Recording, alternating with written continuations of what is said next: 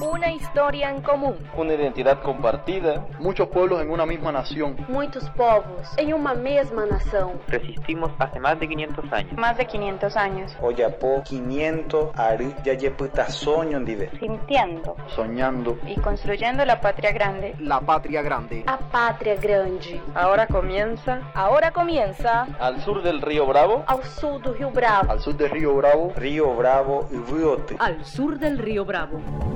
Noticias, cultura y raíces de nuestra América. Al sur del río Bravo. Aló amigos, amigas y amigues de América Latina. Aquí comienza Al Sur del Río Bravo 20, el podcast que hemos inventado para burlarnos de las fronteras que nos han impuesto y festejar la primavera y el otoño con noticias, cultura y raíces de nuestra América. Aquí María Guadalupe Jennifer López Cuellar Lupita, acompañada de mi pata, Hera Saikowitz. Buenas, buenas, buenas, latinoamericanes. ¿Cómo anda mi cuate Lupita? Arrancamos un nuevo episodio de Al Sur del Río Bravo, nuestra propuesta de antídoto contra el coloniaje mediático, donde además tratamos de meterle onda para sobrellevar la pandemia lo mejor que se pueda, acuerpándonos virtualmente con los pueblos de la región. Le da forma a todo este lío la grosa de María Emilia Mena, los aportes de Agustín Ducid y las manos mágicas editoras de nuestro rockstar, el Faca Pérez. Saludo como siempre al cabro chico, al guachín del equipo. ¿De qué va la cosa hoy, querido Lucio Garriga? Buenas, buenas, buenas. ¿Cómo le va al equipo latinoamericano? Hoy vamos a festejar el cambio de estación con un viaje por toda la región, porque vamos a repasar todo lo que dejó la Asamblea General de la ONU y vamos a ir hasta México para seguir exigiendo justicia por los 43 normalistas de Chotzinapa. Además, vamos a traer la columna de Lupita. Camila Garate nos trae todo el rescate histórico y Diana Alfonso toda la actualidad del feminismo latinoamericano.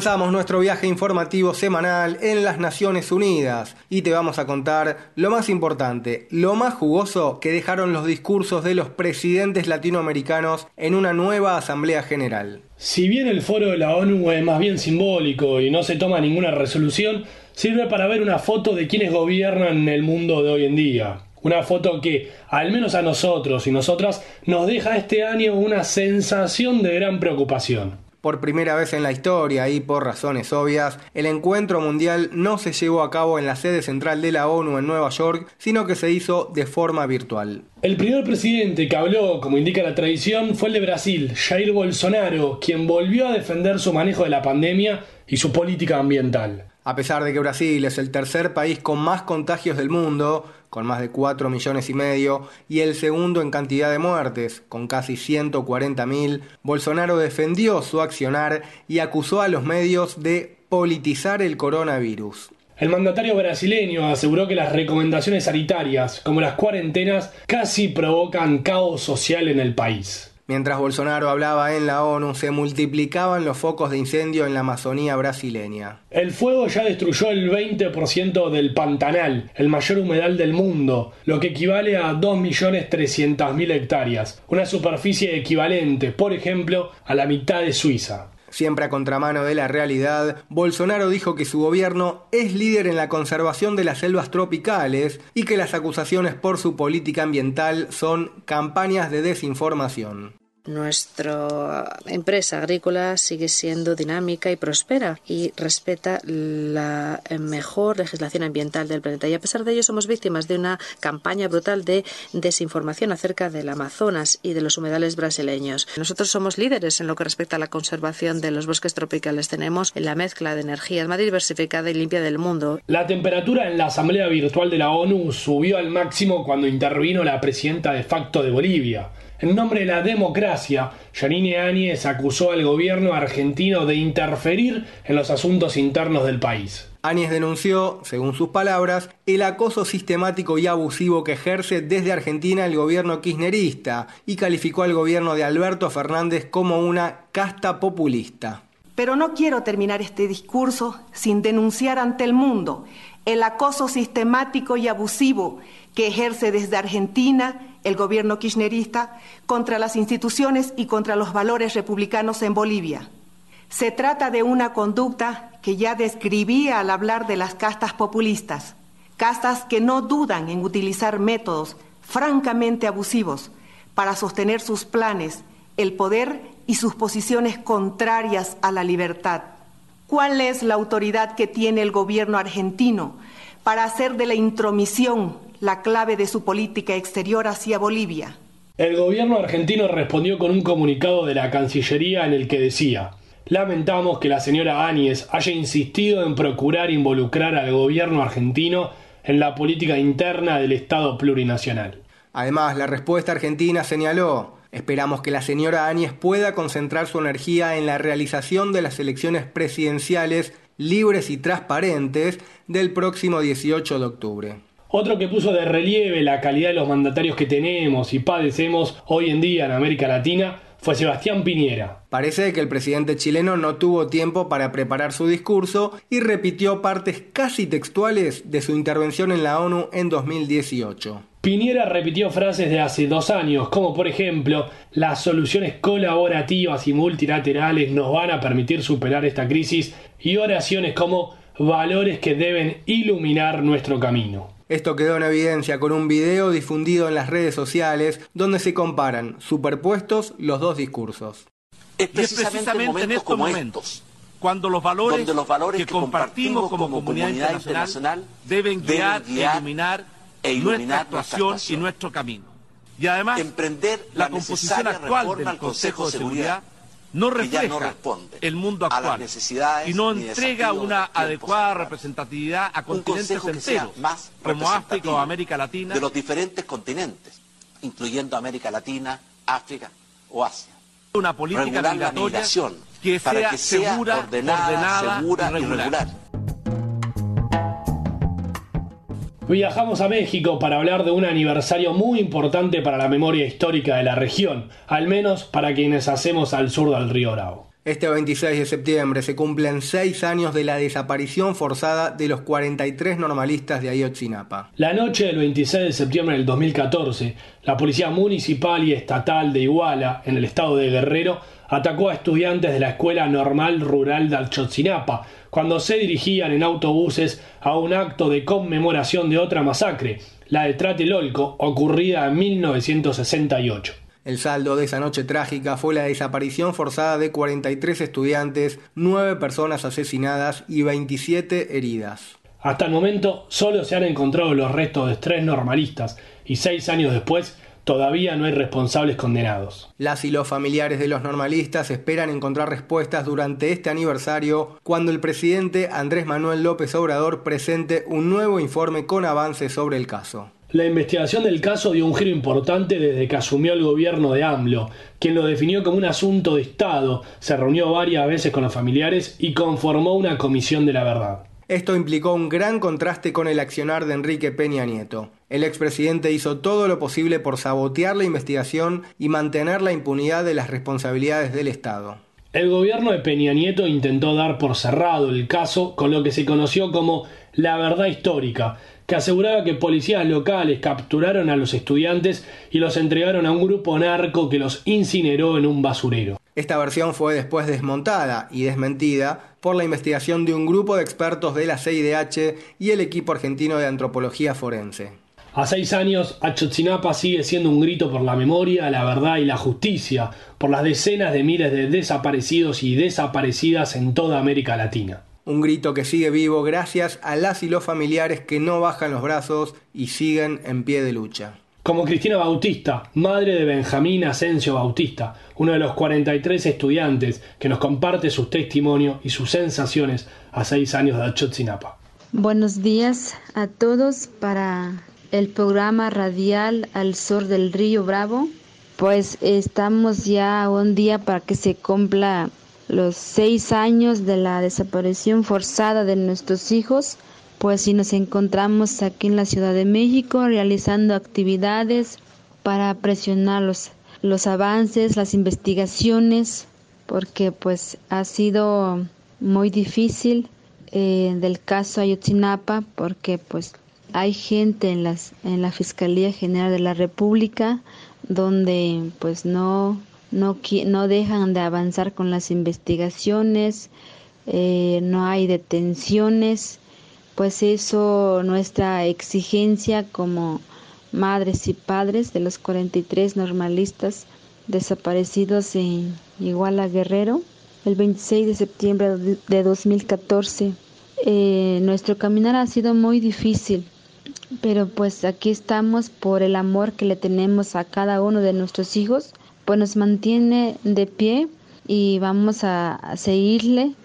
También quiero agradecer a toda el pueblo de México que nos ha acompañado desde que pasaron los hechos, así como internacional agradecerles y que también pedirles pues que nos sigan acompañando aunque de manera virtual por la pandemia que no nos pueden acompañar personalmente y pues pedirles que nos sigan acompañando hasta encontrar a nuestros hijos hasta alcanzar la verdad hasta que se haga justicia porque vivos se los llevaron y vivos los queremos. Estaba por todos los caídos, por los desaparecidos, porque aunque es duro el camino, no nos damos Vivos se los llevaron y así los queremos vivos. Vivo estarás, hermano, hasta que te alcance el olvido y yo no descansaré hasta que estés de vuelta. No, no, no me detendré hasta tenerte cerca, pues este sentimiento no lo podrán apagar. Mi esperanza se hace fuerte para ayudarme a caminar.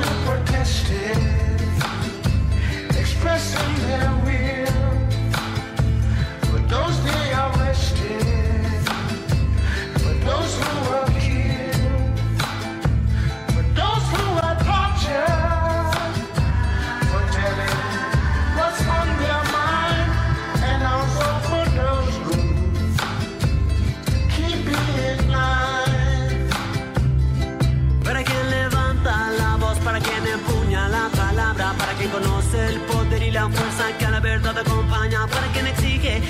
para quien actúa y no calla, para quien a pesar de todo se mantiene fiel a su causa, para aquel que no se dejó caer, aunque nada parecía bien, para aquel que sigue luchando y sigue confiando al cien, pues este sentimiento no nos lo van a arrancar, la esperanza nos alumbra para poder avanzar.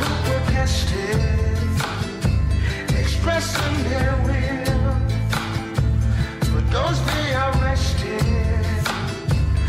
Those who are key.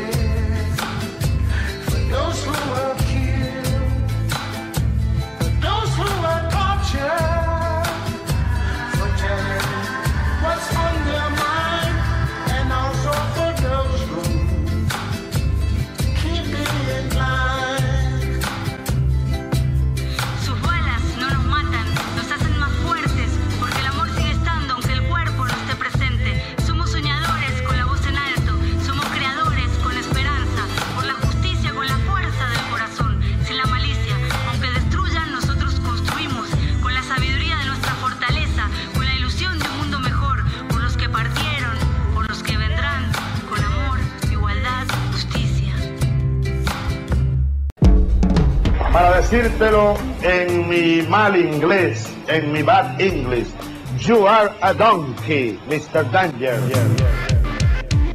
Estás escuchando Al Sur del Río Bravo.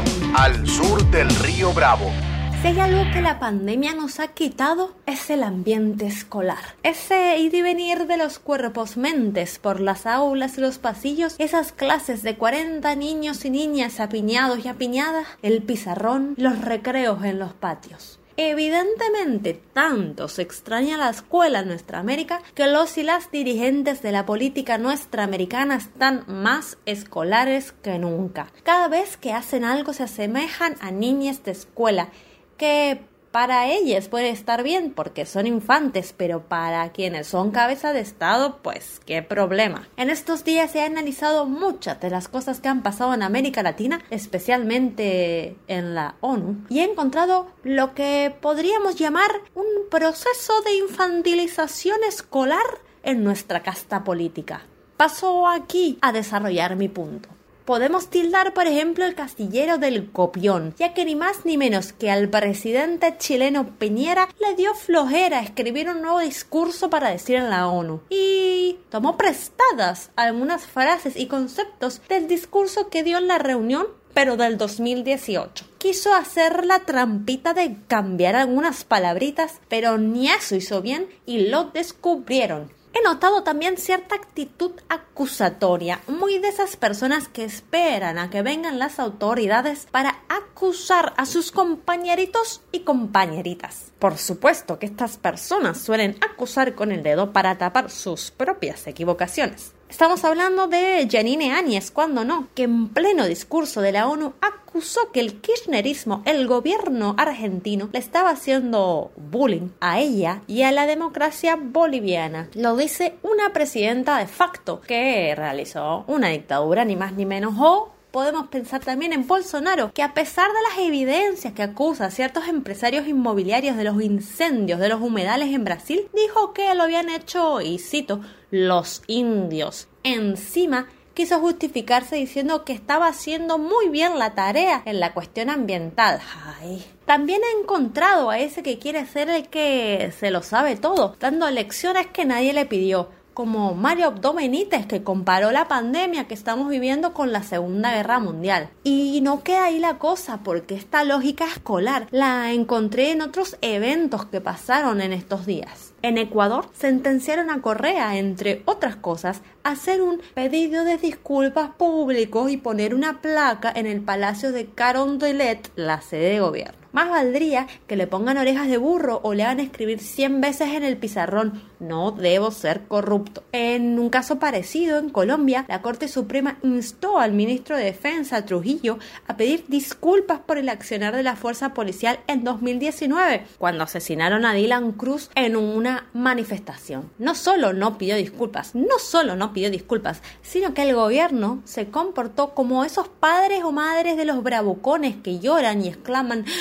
mi hijo no es capaz de hacer daño o es un hecho aislado y defendió a la policía. El pequeño detalle es que aquí en vez de niños violentos estamos hablando de policías asesinas. Así, sin hacerse cargo de nada, el gobierno le hizo conejo, es decir, trampa, a la Corte Suprema. Ya lo escucho decir a Trujillo, y que.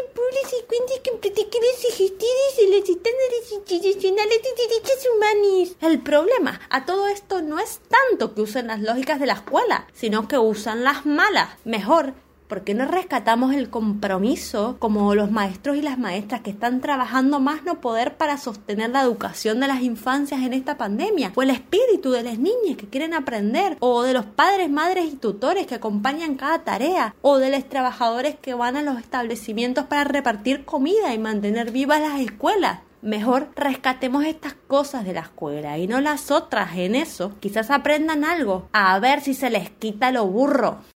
Solo te voy a decir una palabra que lo dice todo. Así que grabala bien. ¡Socorro! Estás escuchando Al Sur del Río Bravo. Al Sur del Río Bravo. Huellas en el mar. Historias rescatadas de nuestra región. Al Sur del Río Bravo. La historia se escucha mejor si la cuenta Camila Garate. Comienza la columna de rescate histórico. Hoy hacemos una llamada.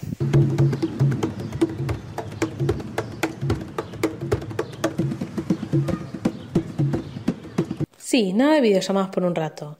Hablo de las tradicionales llamadas candomberas de origen uruguayas, cuando el sonido del tambor se propagaba por el barrio y llegó a oídos de otros tamborileros que se sentían convocados y caminaban con sus instrumentos hacia el encuentro, generando así espontáneamente grandes candombes callejeros. Se viene octubre, se viene el Día de la Música y vamos a aprovechar esta sección para recorrer la historia de algunos ritmos latino-caribeños. Hoy, el candombe. El candombe nace a partir de que miles de personas africanas son traídas al suelo rioplatense para ser esclavizadas ante una demanda de mano de obra en constante aumento. Recordemos que Montevideo obtiene de la corona española el privilegio de ser el único puerto de introducción de esclavos para la parte sur del continente en 1791, y ya para principios del siglo XIX un tercio de su población era negra. Estas personas provenían de decenas de pueblos africanos, por lo que tenían rasgos culturales muy diferentes entre sí. Entre ellos la lengua, no hablaban el mismo idioma. Por ello, en un primer momento, el candombe era ritmo y marcha, pudiendo encontrar en la música otra forma de comunicación y conexión, y todo comenzaba con una llamada. Solían tocar en las costas de Montevideo como si evocaran al África, como una forma de mantener un origen, una pertenencia. Era una marcha en la que se tocaba el chico, el repique y el piano, y en la que aún obligados a trabajos forzados, decidían tocar música llevando colgados tambores pesados, rompiendo así con la tradición española de músicos distanciados del público y a puertas cerradas. Ya en el siglo XIX se les va a permitir juntarse para ensayar sus bailes.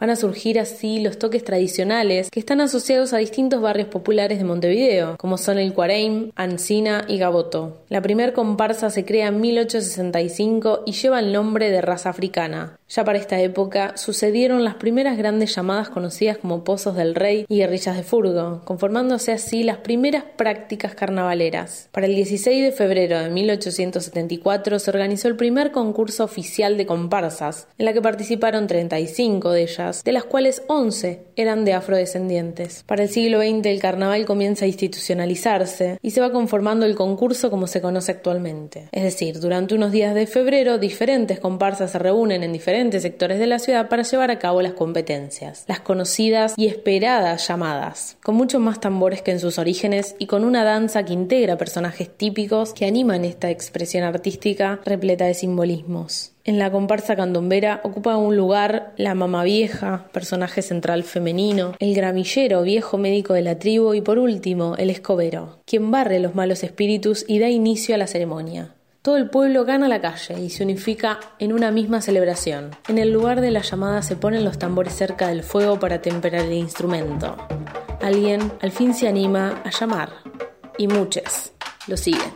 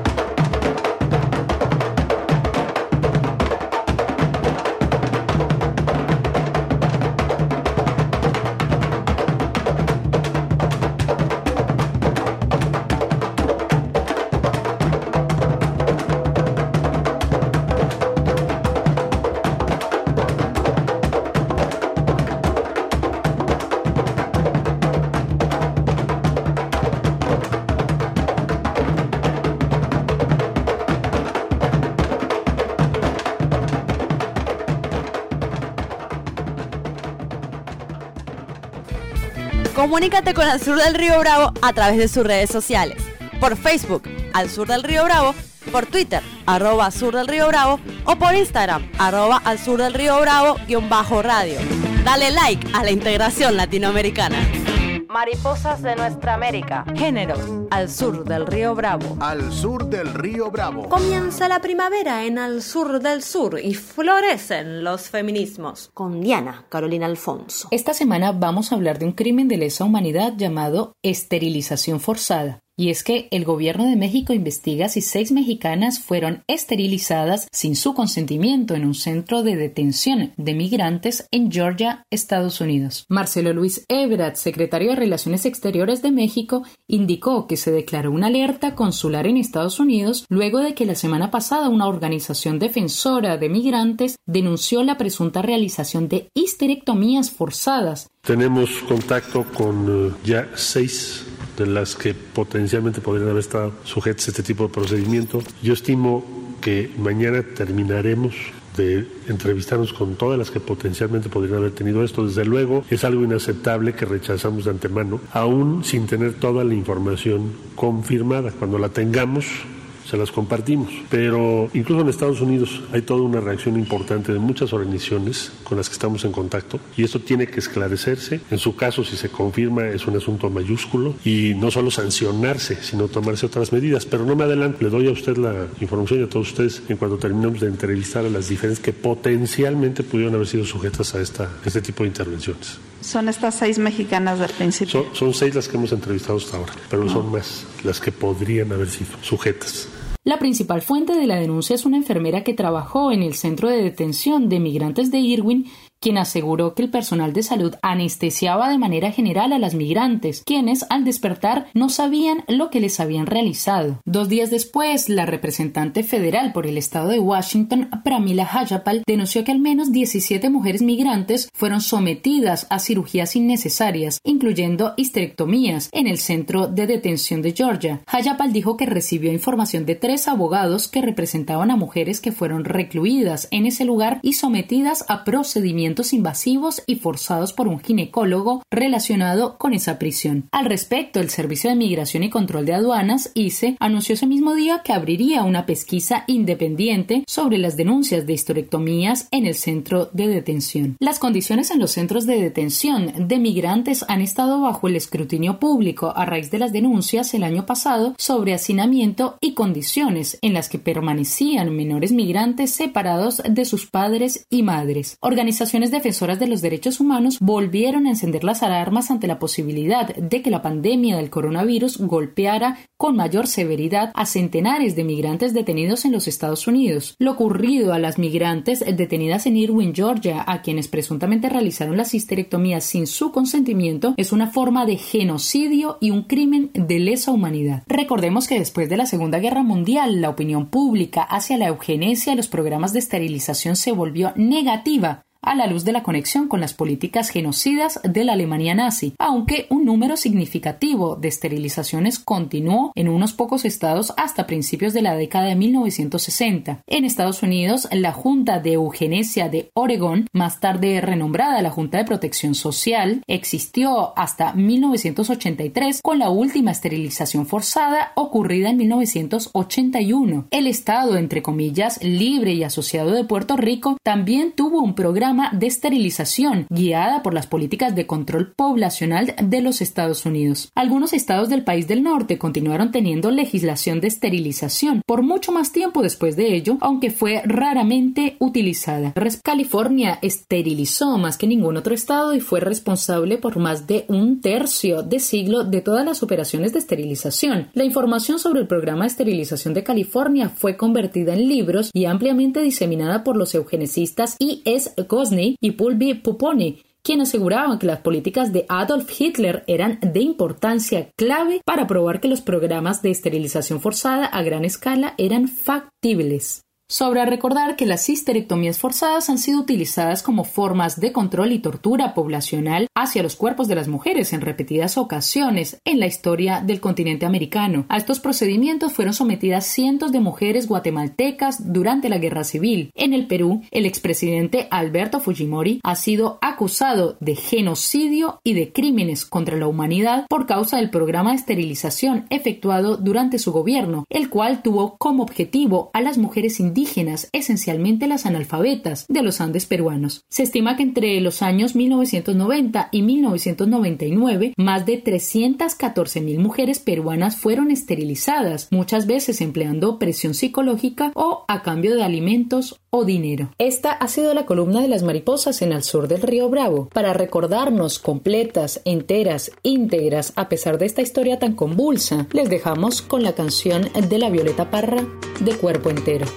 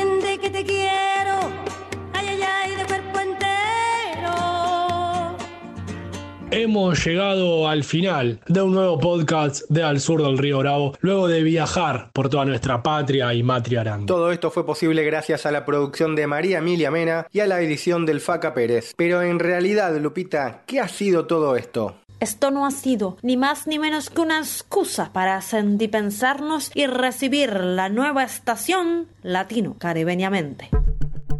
Una historia en común. Una identidad compartida. Muchos pueblos en una misma nación. Muitos povos em uma mesma nação. Resistimos hace más de 500 años. Más de 500 años. Oyapo 500 ari yayeputa soño dive. Sintiendo. Soñando. Y construyendo la patria grande. La patria grande. A pátria grande. Esto fue. Esto fue. Al sur del río Bravo. Ao sul do Rio Bravo. Al sur del río Bravo. Río Bravo y Riote. Al sur del Río Bravo.